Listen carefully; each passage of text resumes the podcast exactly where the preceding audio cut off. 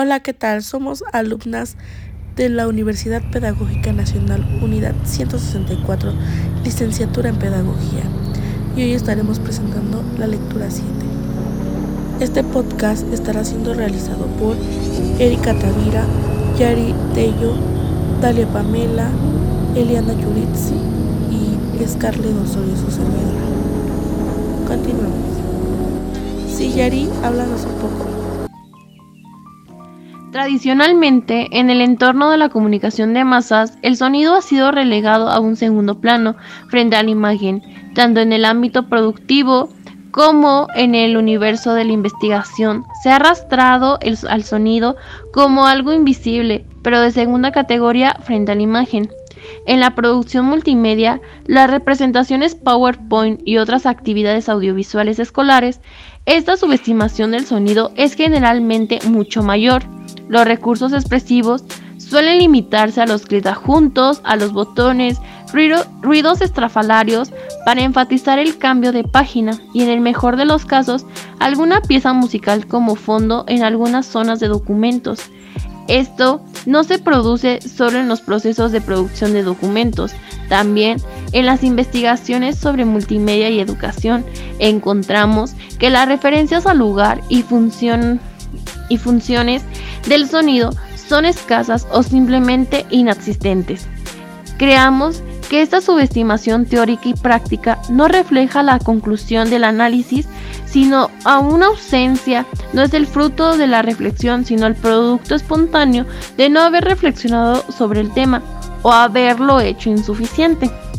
Por otra parte, intentaremos en el marco de esta materia avanzar algunos pasitos en dirección contraria, comenzando por no, no limitar el abordaje del tema, como insertar un archivo de sonido. Intentaremos comprender los conceptos fundamentales sobre el sonido que no permitan construir criterios de trabajo y que construyan en la base de los futuros aprendizajes. Sabiendo esto, vamos contigo, Dalia, con el tema ¿qué es el sonido? Si te está gustando este contenido, continúa viendo. Gracias, Shari. Ahora, ¿qué es el sonido? Sonido es todo movimiento vibratorio que propagado a través de medios elásticos es capaz de excitar el oído humano para producir una sensación auditiva, citando al diccionario enciclopédico Labor.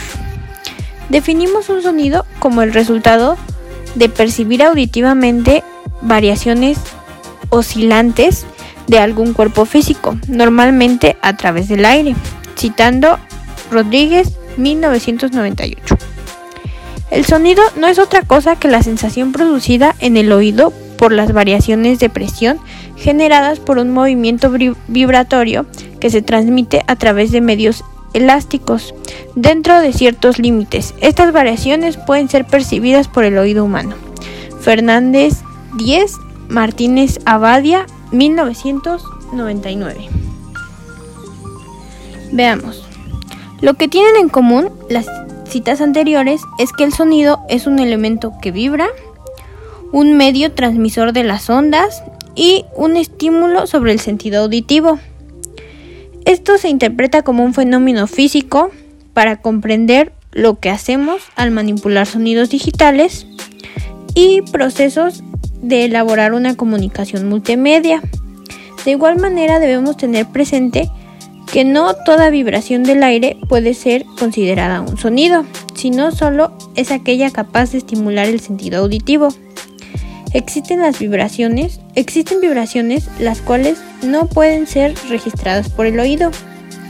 Y también hay otras que se llama ultrasonido, que, son que es una frecuencia muy alta.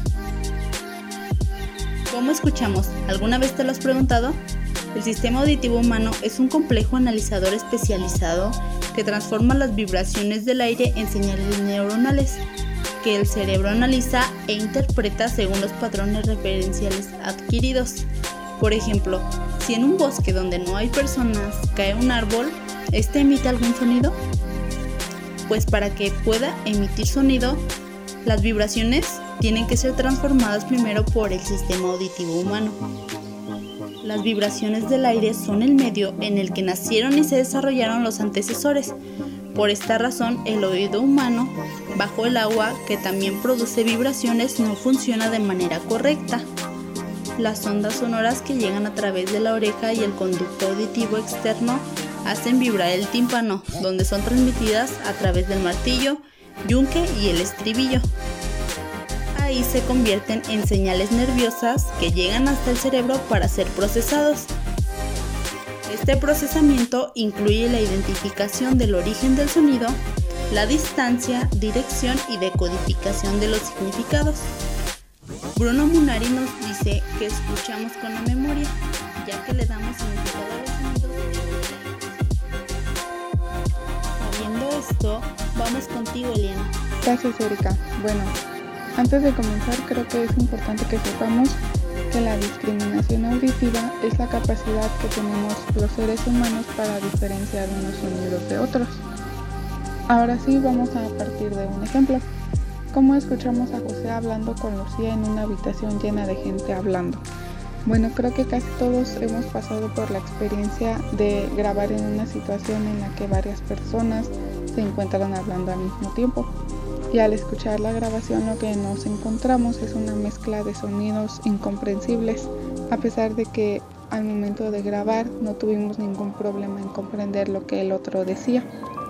Esta capacidad de discriminar un estímulo entre todos los que recibimos y concentrarnos solamente en uno, también la conocemos con el nombre de atención y tiene una base física.